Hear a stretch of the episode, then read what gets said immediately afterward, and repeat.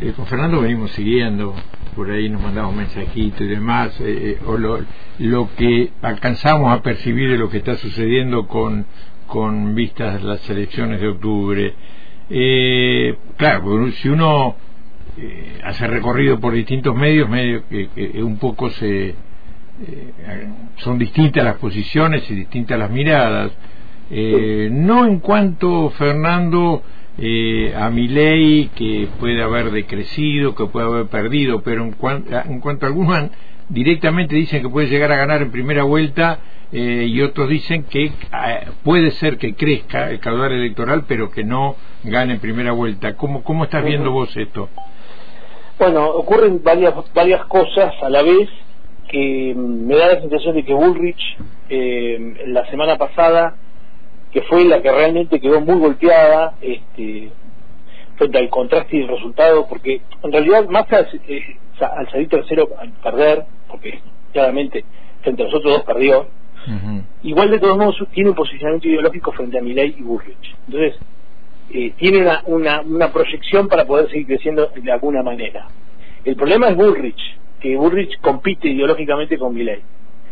Entonces, en esa situación, yo creo que la primera semana y media vimos más activa Bullrich tratando de acomodar su discurso y sus hechos, que, soy sincero, o sea, yo creo que no, no logró hacer nada, o sea, creo que la presentación de Melconian no es buena, sí, claro, sí, sí. no es buena, y ella anoche o anteanoche empezó a mostrar eh, una faceta como de, no sé cómo definirlo, pero la veo como perdida, o sea, creo que ella no encuentra este, su realmente su discurso electoral, o sea, no, no está no está en su eje y creo que se está yendo todo a mi ley, o sea, yo creo que la va a terminar de vaciar mi ley y, y bueno, pronosticarte podría decirte que hoy ley tiene altas chances de ser reelecto electo en primera vuelta en octubre y si no es por la diferencia porque Massa haya crecido algo eh, existirá un balotaje en Argentina, pero hoy da la sensación, entre Massa, Massa y Milei, ¿no? Pero hoy da la sensación de que pareciese que Milei estaría logrando la, elección en octubre. Más allá de, de algunas cuestiones que están sucediendo en estos momentos, algunas declaraciones realmente no demasiado afortunadas, tanto de Milei como de su candidata a, vicepresidenta, que como vos sabés hoy va a ser un acto que más allá de que digan que es para recordar y reconocer eh, a víctimas del terrorismo, este, en realidad es este, un reivindicar la, la dictadura y es un acto más de negacionismo, ¿no? Sí. Sí, sí, llama mucho la atención a esta altura de nuestra vida democrática que todavía existan este tipo de expresiones de todos modos, estaba dentro de la sociedad argentina, y nuestra sociedad política argentina, eh, de alguna manera esta opinión minoritaria, ¿no? ¿no? No hay que descartarla, o sea, estaba presente, había personas que pensaban así. Eh, de hecho, te cuento un dato. El Latinobarómetro, que es una especie de encuesta eh, americana que se hace en, América del Norte, América Central y América del Sur, cada seis meses en todos los países de América, siempre está la pregunta de si usted está de acuerdo que vuelvan los militares. Por supuesto que la, pregunta está basada en que en la historia de América siempre hubo ciclos de golpes militares, ¿no? Por supuesto que siempre se pregunta eso. Hubo un descenso muy fuerte de las respuestas positivas en esa pregunta durante décadas y ahora levemente están existiendo porcentajes poco más elevados y descendiendo en la pregunta de la aceptación sobre la vida democrática. O sea, hay como un fenómeno de baja de, aceptación de bajar la calidad democrática en la población americana. No digo que es generalizado, ni estoy diciendo que es alarmante, digo que se contrasta con algunos pequeños datos que existen y que realmente eh, hay eh, opinión minoritaria de un resurgir autoritario en las sociedades americanas. No es generalizado, esto lo quiero aclarar. ¿no? Claro. Eh, no, no, pero está evidentemente haciendo cuestiones con la de Milea y el crecimiento, el crecimiento, por ejemplo, de él, este, más allá de que esto significaría pérdida de derechos. Bueno, habría que, mira, yo realmente la plataforma de, de, la libertad avanza está desde el año 21, dando vueltas, y es un poco más amplia y la del 2023 está recortada, la que presentaron en la Justicia, en la justicia Electoral Nacional, la del 2023. Están en Google, o sea, hay que simplemente googlear, eh, invitaría a la audiencia que lo busque y que se sienta a leerla, que la mire, porque realmente cuando uno empieza a leer lo que está leyendo, lo siente y lo involucra, bueno, eh, lo involucra positivo o negativamente, tiene que tomar una decisión. Hay cosas muy llamativas, cosas que realmente hay que prestarle mucha atención. Eh, claramente habla de la flexibilización completamente laboral, se eliminó las indemnizaciones, hubo tanteos hace menos de 3, 4 días de implementar el sistema indemnizatorio por, por vía este, de fondo compensador propio que tiene que armarse cada uno de los trabajadores. o sea, el trabajador sí, sí, que, ya viene que ya, que ya viene funcionando en el mundo de la UOCRA, ¿no? eh, y esto es un dato interesante a tenerlo en cuenta porque el mundo de la UOCRA viene viene a pesar de que tiene muy buena obra social los obreros de la UOCRA tienen este este mundo de la indemnización por despido que es propia, o sea, no, no existe el, el no existe la indemnización como de otro, con los, como los otros trabajadores.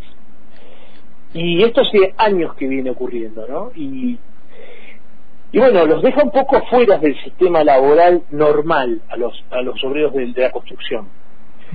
y, pero no, es solo, no es solo, Fernando, sistema indemnizatorio Sí, hay muchos no, no, no, habla, el sistema jubilatorio habla de, habla de eliminar el sistema de reparto. Habla directamente de eliminar el sistema de reparto. Abiertamente dice eliminar el sistema de reparto y que se genere una actividad este, una, una, una, una como depósitos privados en un sistema de jubilatorio, jubilatorio privado o sea de AR a este JP como existieron, ¿no? directamente dice eliminar, sí. Lo dice directamente, sí, sí, lo dice claramente. sí, sí, y después, y después incluso en el mismo ítem agrega que bajarían los aportes patronales, o sea que, a ver, eh, bajar los aportes patronales vaciaría el sistema de, de jubilados actuales, los dejaría sin fondos frescos para poder pagar las jubilaciones vigentes. Claro bajarle los aportes patronales es tremendo. Eh, mira, te invito a que, eh, si alguna vez tenés la posibilidad, hay un estudio hecho por Susana Torrado, en unos, hay dos tomos, son dos tomos. Susana Torrado trabajó eh, estadísticamente el sistema en distintos temas, la sociedad argentina de los años 50 en adelante. Y entre la, del año 75 al 85 el sistema de reparto lo estudió y, en la etapa de Juan José Martínez Martínez Dios, en la dictadura militar, José Martínez Dios aplicó esto. Eh, bajó y lo bajó a cero el, los aportes patronales durante dos años y medio y ella gráficamente muestra durante esos tres años el descenso dramático de los aportes y por supuesto el rojo que se ascendía automáticamente paralelamente por parte del Estado Nacional que se compensaba con deuda externa. O sea, la única forma de compensar y poder pagar las jubilaciones era con deuda, endeudamiento del Estado. Bueno, pero ahora eh, estamos hablando de otra cosa. O sea, estamos hablando de descender dramáticamente los aportes frescos al sistema de jubilación vigente y por el otro lado evitar que el Estado se, endeude a través de un, de un equilibrio fiscal rigurosísimo, porque habla de no 5 puntos, 15 puntos de ajuste fiscal. Entonces, el Estado no se va a endeudar para pagar esa jubilación. Entonces, yo hasta esta altura me pregunto, o sea, bajarían los aportes patronales y con lo poco que quedaría, con eso va a pagar las jubilaciones. o sea, la calidad de la jubilación va a descender notablemente si esto ocurre. ¿no? Bueno, eh, caldo de cultivo para realmente este, alguna situación de, de violencia que se puede generar en el país. Pero este, yendo un poquitito a, a Massa, Unidos por la Patria, eh, vos ves la posibilidad de que por allí pueda también crecer, no sé si como Milei, pero crecer, eh, ¿de qué sectores pensás que, llegarían estos nuevos votos para, para el actual ministro de Economía? Mira, yo lo veo lo veo más que nada por el mundo de la...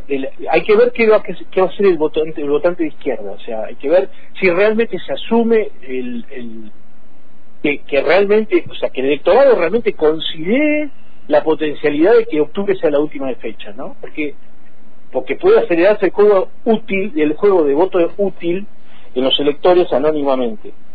yo no sé si está tan informado el electorado de esto. No lo sé. Entonces, eh, no sé qué va a ser el electorado, lo, digo sinceramente, no sé qué va a ser el electorado de la reta.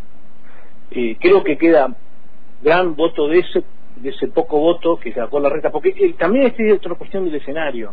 La reta hizo una mala elección. Entonces, porque ese voto de centro derecha podría haber fluido hacia masa, pero como la reta ha hecho una mala elección, sinceramente, eh, no hay mucho voto desde la reta. O sea, este es otro tema.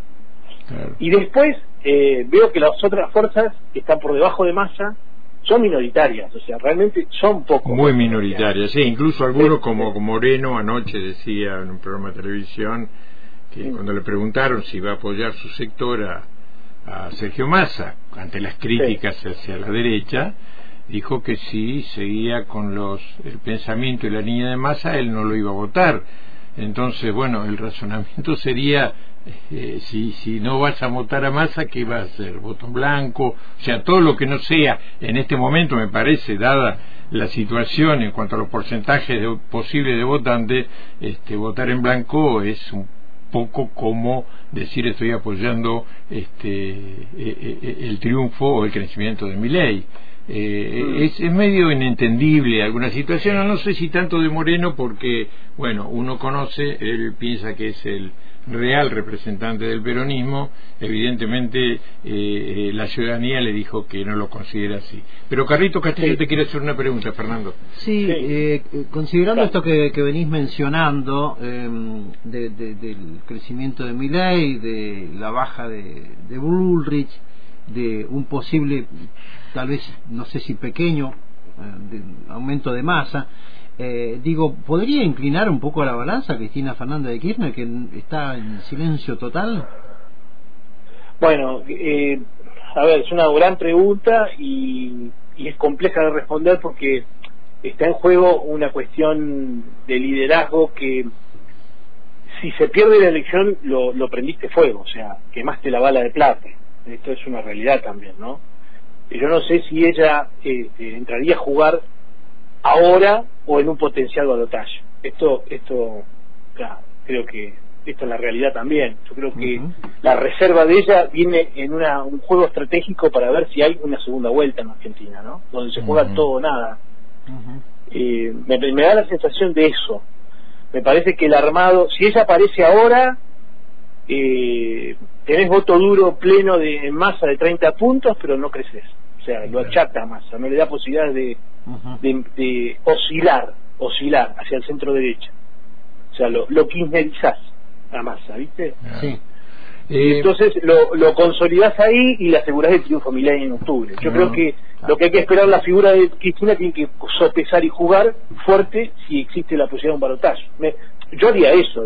no, no, yo, yo entiendo, entiendo realmente, Fernando, que es una cuestión de, bueno, internamente se estará trabajando de alguna manera, obviamente que tanto Cristina como Máximo Kirchner debe estar eh, participando, pero públicamente no lo van a hacer si no hay seguridad de un balotaje en el que intervenga eh, Sergio Massa. Y vos fíjate cómo ha cambiado, de acuerdo a tu análisis, el, el, cuadro electoral que se hablaba fundamentalmente por ahí de un balotaje entre los sectores de derecha, pero ahora directamente, prácticamente se está descartando Patricia Bullrich y el llegar al balotaje pasa solamente por si mi ley alcanza eh, a ganar en primera vuelta si no, si no eh, irían al balotaje mi ley y Massa. Sí. Sí, así es. Y esto que decíamos...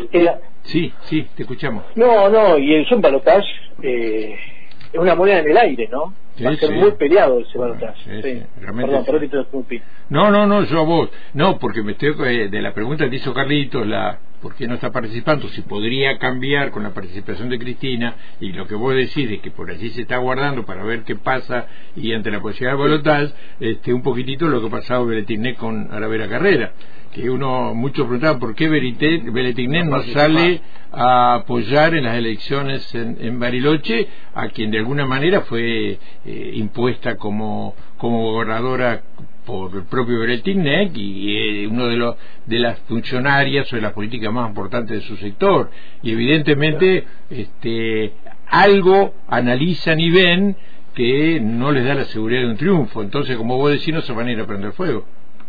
Eh, es un tema. Para los dirigentes que tienen peso electoral, eh, las jugadas en cada escenario eh, tiene que ser algo estratégico, por supuesto. Tienen mucho para ganar y mucho para perder a la vez, ¿no? Si salen bien las cosas o mal las cosas. Bien, Fernando. No, yo eh, quería saber si manejás alguna encuesta. Sé que están publicadas eh, algunas encuestas.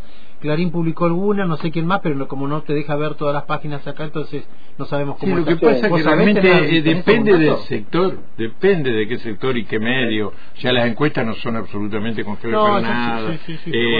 vos fijate, y Fernando a ver si está de acuerdo, que en su momento quienes apoyaban fuertemente en un principio a mi ley Clarín, La Nación. incluso, incluso es más, eh, las muestras, yo, a ver, acá hay un tema muy real. Fíjate que los encuestadores en general, los profesionales que han salido hasta ahora, no han salido, en las últimas dos semanas ya nos parecieron. No, no, sí, mostrando Números, no están mostrando números, nada. ¿Por qué? Porque en realidad hay mucho voto oculto. Yo te estoy contestando esto, Carlos. lo que te quiero contestar es lo siguiente. Eh, hay un más del 15% en las muestras que dicen no sabe, no contesta, pero en realidad sabe de qué va a votar, no lo está diciendo. Por lo tanto, los errores muestrales son de arriba de 10 puntos porcentuales por cada indicador. O sea, eh, vos haces una muestra nacional de 3.000, 4.000 casos y terminás teniendo un error de 10 puntos. O sea, no te sirve. no te sirve. Entonces, deben estar, deben estar sondeando y les debe estar siguiendo dando, porque he estado hablando con dos o tres encuestadores nacionales, con uno de ellos es Roberto Bachman, y me dijo, tengo ocho puntos de ocultos dentro de cada muestra. Y es, muchísimo, ocho puntos, ocho puntos es una locura, o sea, no, no puede no podés pensar ni, ni calcular nada con eso, o sea, ya tenés, de por sí hay uno sabe no contesta, o tenés en cuenta que entre un 35 y un 45% de la población electoralmente hablando decide el voto el mismo día o en el cuarto oscuro. Y a eso sumale el, que hay un 8, un 10% de personas que ya saben a quién van a votar pero no te lo dicen. Entonces, tenés, un mundo incierto frente a vos en una medición muestral, ¿no? En una, muestrita.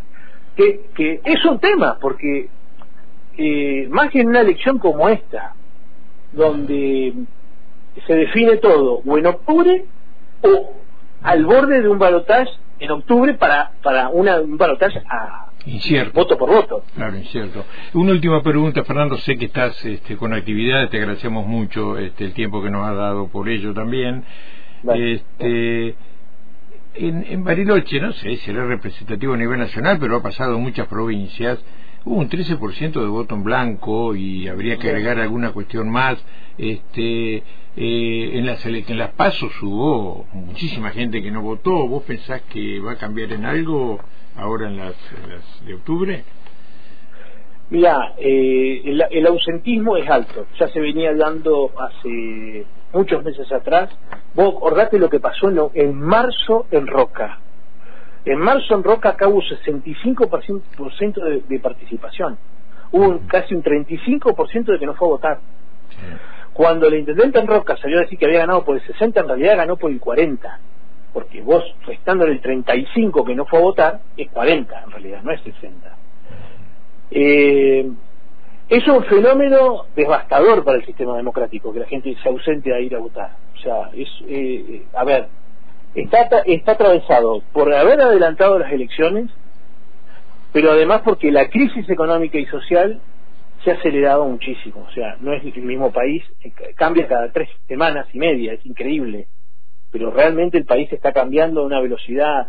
Los indicadores socioeconómicos se van deteriorando notablemente.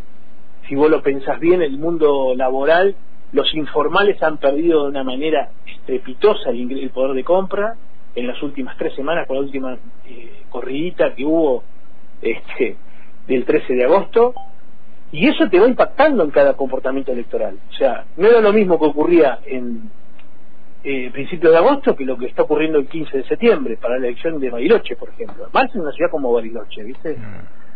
Eh, entonces, eh, eh, hay muchos fenómenos que están interconectados y que están impactando sobre la decisión del voto y que están generando este ausentismo electoral. O sea, hay mucha bronca, mucho Y bueno, pero es cierto, Fernando, porque qué situación y qué alternativa se presenta. No estamos muriendo de hambre, no tenemos laburo. Si me voy para el otro sector pierdo derechos. Este, yo calculo mm. que ese análisis se lo debe hacer más de uno. Sí, sí, claro. Sí, sí, claro. Sí, sí, hay, hay un juego, un juego de, de, juego ciego, ¿no? No se sabe bien los resultados finales y es un acertijo esto. Realmente hoy estamos viendo un desasosiego permanente. Sí. Bien. Sí, sí. Fernando, te agradecemos como siempre tu tiempo para ayudarnos a analizar, para ayudarle también a la audiencia a entender qué es lo que está pasando aquí en el país, en lo que eh, fundamentalmente el, futuro luego de las elecciones o lo que va a acontecer con las elecciones. ¿Qué, qué, de factores, no? Este, no, no? recuerdo una elección con estas características este, dentro del, del periodo democrático. Gracias, Fernando. No, gracias a vos. Gracias, Carlos. Un abrazo. Abrazo. Fernando Lanza, magíster en análisis electoral, docente de nuestra facultad. Tendencias, este, pospaso, podríamos decirle. Crece mi ley, no crece, se queda donde está. La que hay indicios claros y evidentes que está cayendo cada vez más es Patricia Bullrich. Este, a pesar de que tiene el apoyo de los grandes medios en este momento, que lo tuvo Milei cuando recién apareció, este, la posibilidad de algún crecimiento de masa, eh, el hecho de que a la reta le haya ido tan mal creo que perjudica ese posible crecimiento de masa. Eh, y qué van a pasar con los otros sectores que han este, tenido capturado muy poco eh, de las preferencias electorales durante la paso pero es real lo que dice. Estamos Fernando estamos en una situación muy incierta donde a entender personal creo que es muy aventurado decir que Massa va, que Milei va a ganar la primera vuelta, pero que sí todo apuntaría a que Milei, el propio Milei, con Sergio Massa sean los que vayan a un balotaje.